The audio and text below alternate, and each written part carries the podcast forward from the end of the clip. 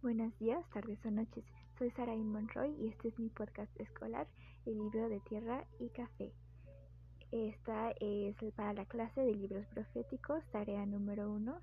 Comencemos.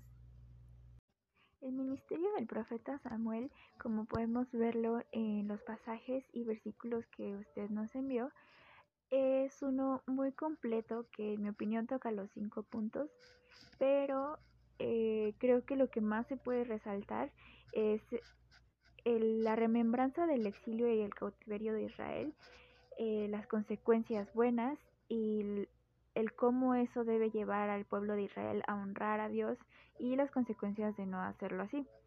Eh, también obviamente y por lo tanto el punto número 5 de restauración de Israel es el recordar de estas promesas, es el decirles sean obedientes, síganlo, escúchenlo y entonces van a tener esta, eh, van a gozar de los beneficios de esta restauración que Dios ya les dio.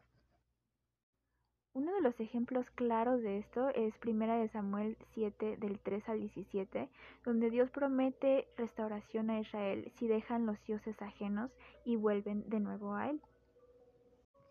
Por otro lado, podemos ver que se le denomina como profeta, como vidente, y se le pone, por ejemplo, al lado de Moisés y Aarón, los que se les llaman sacerdotes. Eh, todos eh, categorizados como personas que hablaron a Jehová y él los escuchó, o pidieron su voz y él habló.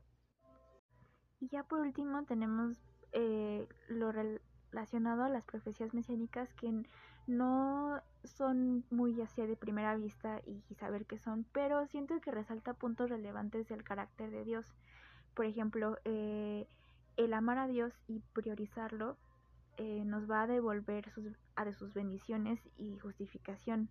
Otras cosas como el sacrificio de los corderos para la salvación, el ser defendidos por el poder de Dios, y la continua preferencia de Dios por lo que nosotros eh, consideramos pequeño o insignificante para traer su gloria.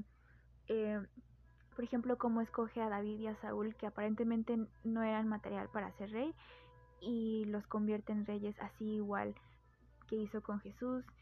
Eh, y por ejemplo, como resalta el ser agradecidos con Dios, considerar todo lo bueno que hizo por nosotros y servirle de corazón.